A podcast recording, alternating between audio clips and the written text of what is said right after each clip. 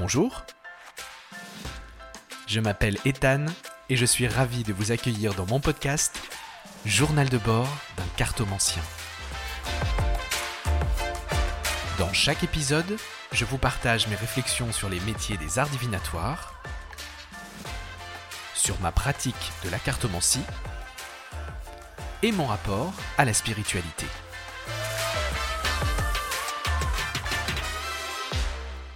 Bienvenue dans ce nouvel épisode du podcast. Je suis ravi de pouvoir vous retrouver une nouvelle fois aujourd'hui.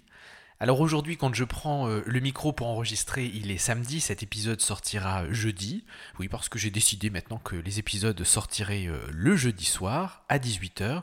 Je, j'aimerais essayer, alors je dis bien essayer parce que je n'en oublie pas que je me suis fixé un objectif de liberté avec ce podcast, et, mais j'aimerais tout de même essayer de, de, de, dispatcher d'un côté la liberté, c'est-à-dire la liberté de l'enregistrer quand je le veux, mais de, nous donner à nous toutes et tous un rendez-vous régulier le jeudi soir à 18h, et eh bien pour que vous puissiez euh, euh, avoir de quoi écouter le jeudi soir et surtout savoir quand est-ce que sortent les épisodes.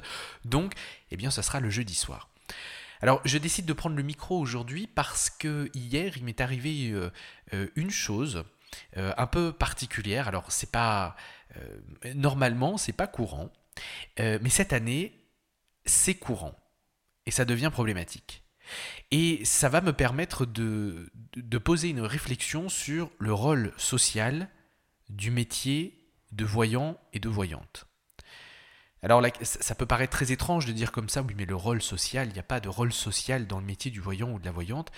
Eh bien moi je vais vous répondre aussi. Vous n'imaginez pas le nombre de personnes qui euh, peuvent arriver dans une situation de détresse qu'elle, que la consultation représente soit le dernier espoir ou soit la solution la plus facilement acceptable, euh, autre que celle eh bien, d'aller consulter quelqu'un, un psychologue, une thérapeute, peu importe. Et cette année 2022, je trouve que le constat est, réellement alarmant. Euh, moi, je suis un ancien infirmier. Célia, avec qui je travaille, qui est mon assistante, est une ancienne infirmière. On était ensemble sur les bancs, euh, sur les bancs de l'école, donc on est formés. Euh, on a eu une formation, en tout cas, voilà, sur la prévention du risque suicidaire et la prise en charge, on va dire, des, comportements à risque. Et cette année, je suis je, suis vraiment estomaqué parce que j'ai appris la semaine dernière que je venais de perdre mon troisième client de l'année, euh, qui a mis fin à ses jours. Et c'est le troisième. Alors ça fait, euh, comparativement aux autres années, euh, c'est énorme. c'est énorme. sans parler de tous les appels de détresse que j'ai pu recevoir cette année et qui n'ont fait que monter crescendo. Et encore hier, et c'est ce qui me motive à prendre euh, le micro aujourd'hui pour parler justement de ce lien social très méconnu et pourtant euh, important, qui n'est pas un lien social que l'on se donne nous-mêmes, mais que les consultants et les consultantes euh, voient ou viennent chercher ou nous donnent. et on va parler de la responsabilité, ça m'amènera une réflexion justement sur la responsabilité et les capacités. Et hier, sur mon répondeur, j'ai. Et alors, moi, ça me met dans tous mes états quand j'entends ça, parce que j'ai reçu. Alors, il faut, que je vous explique. C'est-à-dire que moi, quand on m'appelle, par exemple, pour prendre rendez-vous, on ne tombe pas sur moi, on tombe sur mon répondeur et on, on doit laisser un message. Et soit Célia rappelle, soit moi je rappelle. Mais on ne tombe pas directement sur moi pour pas que je sois dérangé, par exemple, quand je suis dans les consultations et j'ai remarqué que les gens étaient très, euh, euh, très pressés. Et par exemple, si on ne répond pas tout de suite, les gens peuvent rappeler 2, 3, 4, 5 fois dans la même heure. Donc pour éviter que moi, ça m'agace quand je suis en consultation, et pour éviter de, de euh, comment dire, de, de m'amputer du double appel sur mon téléphone portable, parce que c'est, voilà, j'ai deux cartes SIM dans mon téléphone portable, j'ai décidé de renvoyer tous les appels directement sur les répondeurs, et puis nous, eh bien, on rappelle directement dans la journée. Et hier, j'ai eu une une suite de messages laissés sur mon répondeur par une, consultante à moi que j'ai euh, régulièrement depuis au moins presque dix ans. Alors quand je dis régulièrement, c'est une à deux fois dans l'année, hein, c'est voilà pas plus. Et ça c'est déjà très régulier pour moi. et qui était, euh, qui était au bout, qui était euh, en larmes, qui me disait Ethan, ça va pas. Ethan, je, suis au fond du gouffre. Ethan, je suis perdu. Et moi, quand j'entends ça, ça me, d'une déjà humainement, ça me, moi, ça me chamboule. Hein, voilà. Et, de deux, ça, ça m'amène toujours à un énorme effort de positionnement professionnel pourquoi? Eh bien pour ne pas oublier deux choses. Que la première, ce genre d'appels eh bien, sont des, des, des, cris d'alerte et qu'ils ne doivent pas être ignorés et qu'on doit faire le, maximum au moins pour y répondre et assurer une première écoute. Et en général, dans ces cas-là, voilà, moi, j'appelle les gens, je discute avec eux. C'est pas dans le cadre d'une consultation. Et puis voilà, il n'y a rien de, il a pas de consultation, il n'y a rien de payant derrière. Euh, et c'est juste pour discuter avec eux prendre le pouls pour désamorcer, essayer en tout cas si c'est possible de désamorcer euh, la situation de détresse du moment, et surtout dans un deuxième temps pour pouvoir réorienter vers un ou une thérapeute, que ce soit une ligne d'écoute. Alors moi j'ai toujours j'ai un, petit mémo avec euh, les, numéros de téléphone vert par exemple, euh, la ligne anti-drogue, la ligne tabac info service, la ligne SOS amitié, la ligne écoute suicide, voilà qui sont des, numéros de téléphone que je donne assez facilement en, première intention. Et ensuite, euh, bah, je conseille d'aller voir un ou une thérapeute. Voilà. En fonction de la situation, bien sûr. Parce que je, n'oublie pas que mon métier n'est pas d'être thérapeute. Et même si moi j'aimerais pouvoir aider et faire disparaître la souffrance de cette personne en un claquement de doigts, déjà même pour un thérapeute en un claquement de doigts ça me semble difficile, et encore moins pour quelqu'un qui n'est pas thérapeute. Même si j'ai fait des formations en psycho, euh, en psychotraumatologie, même si j'ai fait des formations en psychopathologie, même si je suis un ancien infirmier, je sais que ma position aujourd'hui de professionnel des arts divinatoires n'est pas la meilleure et n'est pas la plus compétente pour prendre en charge quelqu'un dans un moment de crise, de souffrance et de douleur. Donc, je travaille en collaboration et je préfère eh bien, désamorcer. Mais parfois, eh bien, désamorcer, c'est pas possible. Parfois, on arrive trop tard. Et vous allez comprendre pourquoi ce thème aujourd'hui me tient à cœur et je voulais en parler avec vous. Et euh, je dirais presque vous confier ça dans ce journal de bord.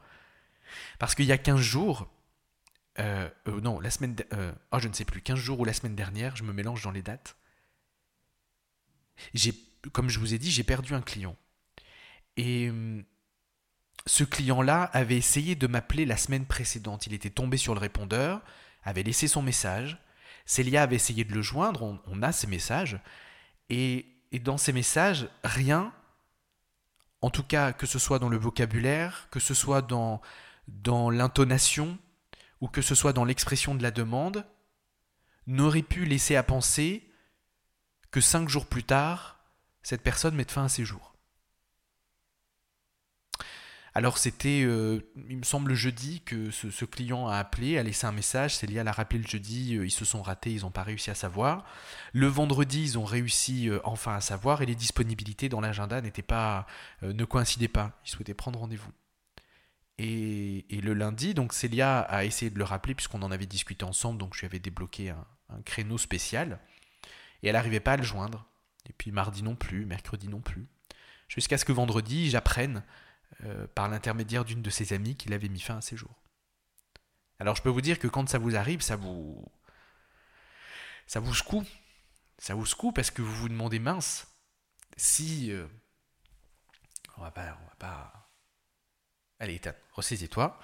Euh, si, si, ça s'était passé différemment, si on avait réussi au final à savoir, est-ce que est-ce que l'issue aurait été différente? Personne ne le saura jamais.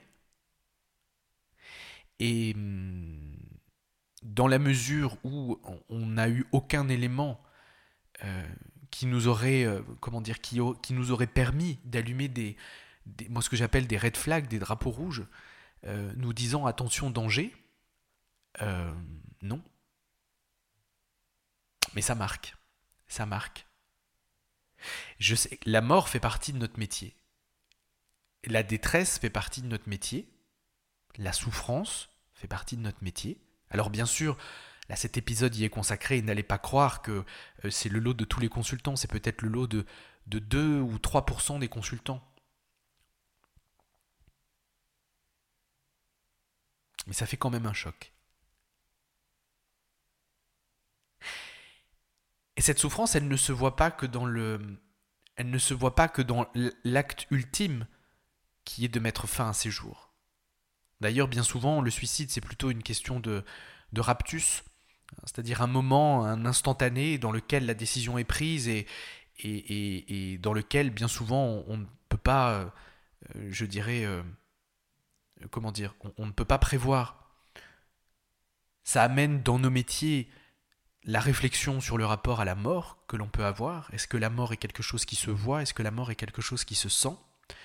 Euh, Alors moi, pour moi, la réponse, elle est toute faite. Hein. La mort, c'est pas quelque chose qui peut se prévoir.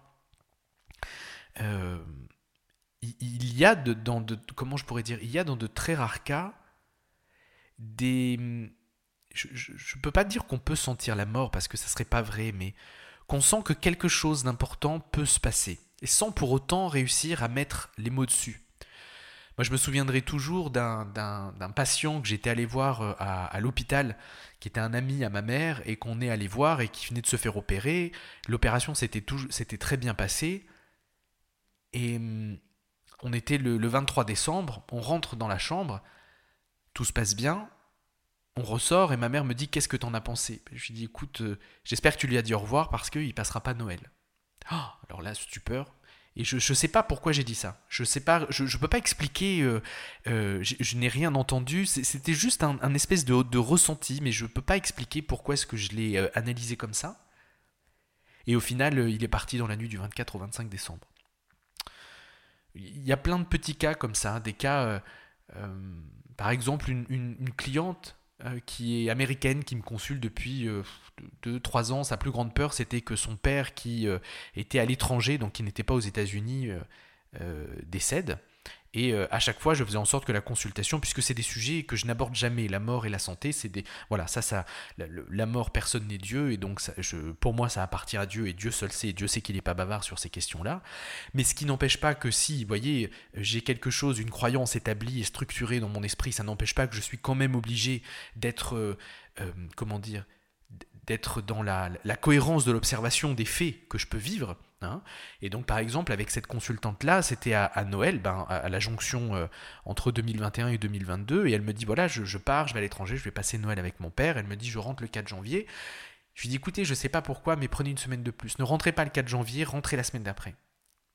Je dis, profitez de ce temps, rentrez la semaine d'après, vous, aurez besoin de, vous aurez besoin de rester une semaine de plus. Ah, son père est décédé le 1er janvier. Et pourtant, j'ai pas euh, pas été capable de, de, comment dire, de pouvoir dire votre père va partir. Mais ça s'est manifesté d'une autre façon, ça s'est manifesté différemment. Et puis parfois, ça ne se sent pas. Parfois,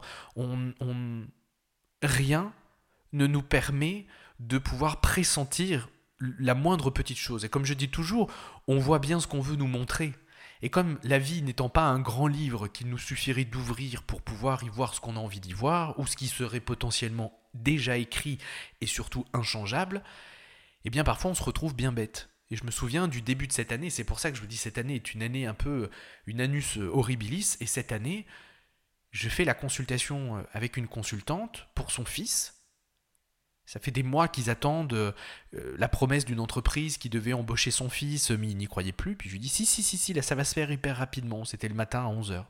Et puis suite, grâce à cette promesse d'embauche, son fils devait partir à l'étranger. Et avait une belle carrière, on regardait, voilà, il avait une belle carrière, tout ça devant lui, enfin, impeccable. La suite de la vie continuait, quoi. Mais elle n'y croyait pas trop. Et puis l'après-midi de la consultation, euh, son fils reçoit la nouvelle, euh, il est embauché par l'entreprise et il est attendu 15 jours plus tard à l'étranger. Alors elle m'envoie un mail, elle me dit incroyable, effectivement, bah, très très rapidement, on peut pas faire plus rapidement dans la même journée et euh, départ pour l'étranger. Hmm. Ok, moi je suis content. Au final, je suis content, j'ai bien fait mon travail, j'ai bien cerné la situation, j'ai bien interprété mes cartes, je suis content.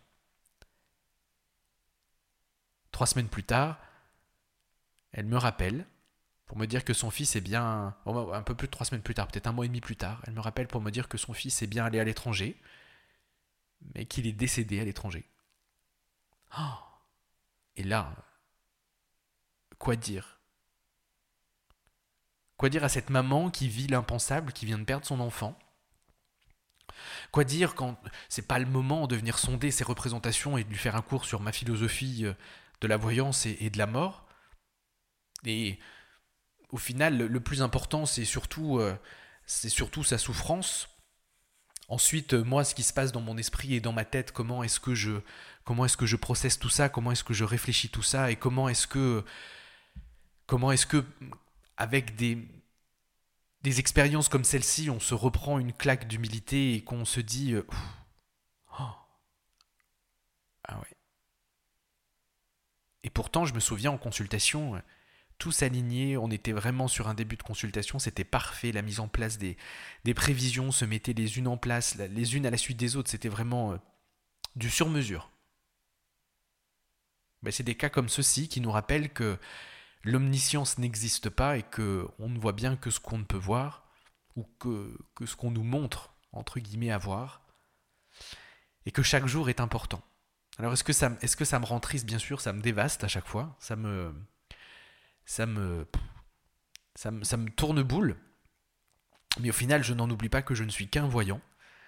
Euh, il m'a fallu beaucoup travailler, euh, il m'a fallu énormément travailler euh, là-dessus dans mes représentations, dans mes croyances, dans, dans comment justement je vivais cette situation, que ça soit dans, dans l'effet miroir d'une certaine façon de, ce type de situation.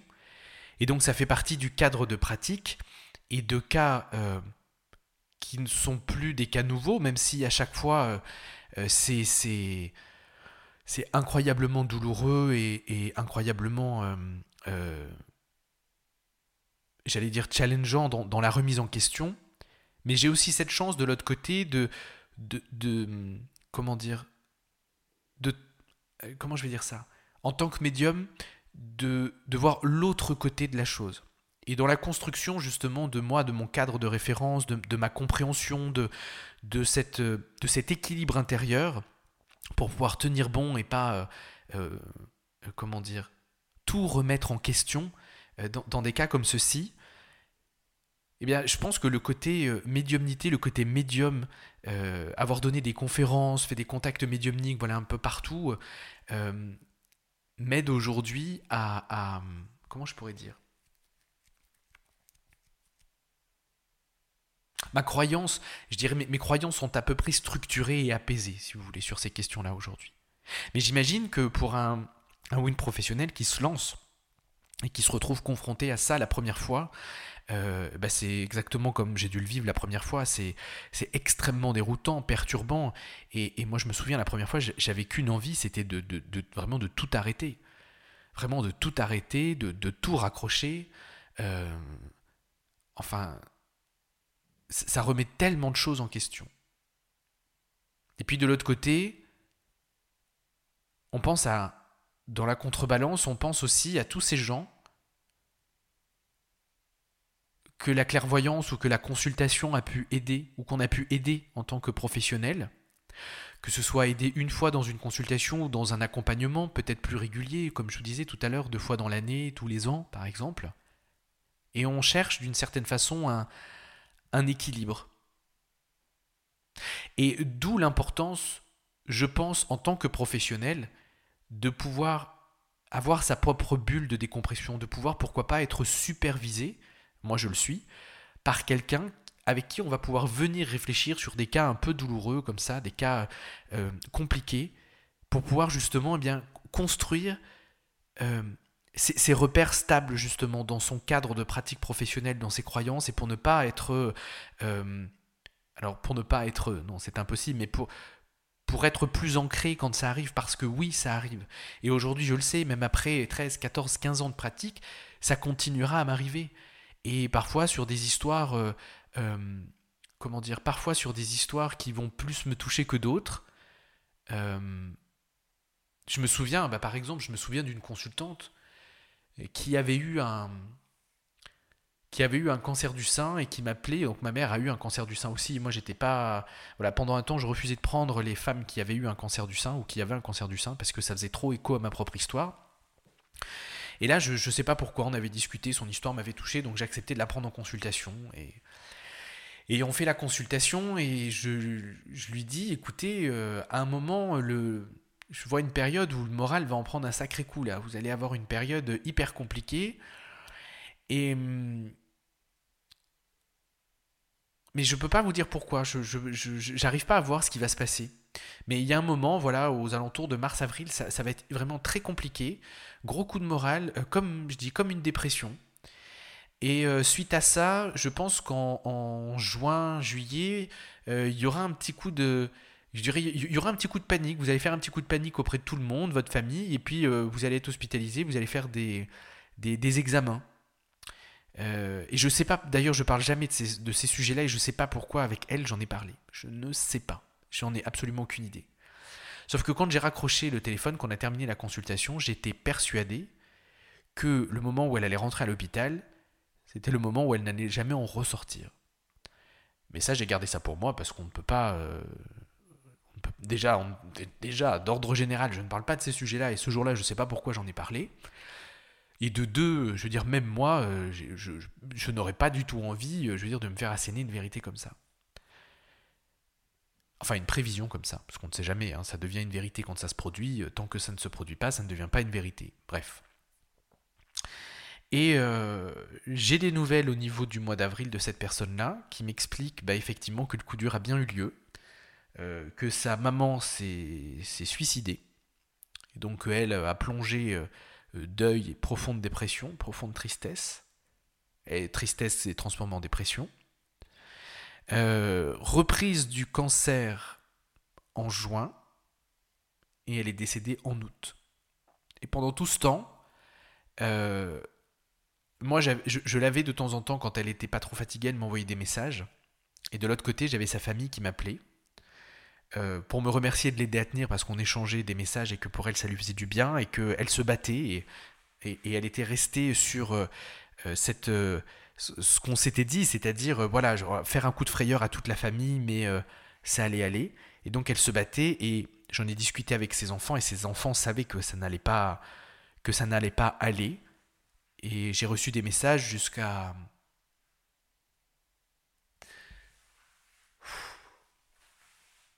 jusqu'à fin août. Jusqu'à ce que sa fille m'annonce que sa mère était partie. Voilà.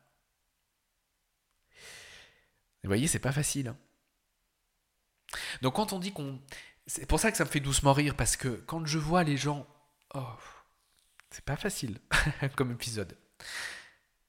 Et, et vous savez, c'est ça qui me fait le plus mal, parce que quand je vois les gens ou les reportages, par exemple, dire les voyants c'est des charlots, les voyants c'est des... Moi, j'ai envie de leur dire, mais venez, venez, bon sang, venez dans nos cabinets, venez faire les consultations, venez, et, vous verrez. Et vous verrez que le métier, il est très très loin de ce que vous, vous pensez. Venez voir le lien social que l'on crée au quotidien. Venez voir le nombre de personnes, euh, non pas en se positionnant en sauveur, mais simplement par l'acte de la consultation. Venez voir le nombre de personnes qui, trouve d'une certaine façon courage et espoir à l'issue d'une consultation. Venez voir le nombre de personnes qui trouvent le déclic d'aller se, d'aller consulter un thérapeute ou une thérapeute après une consultation. Euh, venez voir le nombre de personnes qui ne se sentent pas, parce que pour eux ce n'est pas une solution aujourd'hui euh, euh, acceptable et c'est complètement ok, chacun évolue à son rythme. Venez voir le nombre de personnes qui aujourd'hui ne se sentent pas d'aller consulter un thérapeute et une thérapeute et qui viennent euh, auprès de l'oreille attentive d'un voyant, d'une voyante. Et, et, que ce soit pour tout, que ce soit dans les cas de maladie, que ce soit dans les cas de, de, de, violence conjugale, que ce soit dans les cas d'histoire complètement... Euh, euh, d'histoire de vie complètement fracturée, abîmée, même parfois ubuesque. Hein. Il y a des, des, fois, il y a des choses, je me dis, oh là là, Oh là là, même des choses qui, seraient dignes de romans. moi, je, me souviens d'un prêtre qui avait des enfants, qui, voilà, c'est des choses qui sortent de l'ordinaire. Et, et, la seule, et l'oreille en tout cas qui est choisie pour venir euh, euh, essayer, je dirais, d'alléger son sac, c'est l'oreille du voyant. Et dans ce lien social, euh, moi j'ai des familles, j'ai la grand-mère, j'ai la mère, j'ai la fille, j'ai la cousine,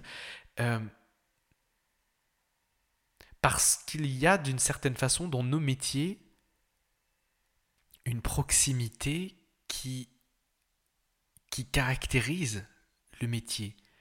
Alors une proximité euh, euh, qui n'est pas euh, thérapeutique parce qu'on n'est pas estampillé thérapeute, mais où certains consultants et consultantes trouvent dans la consultation quelque chose de thérapeutique pour eux.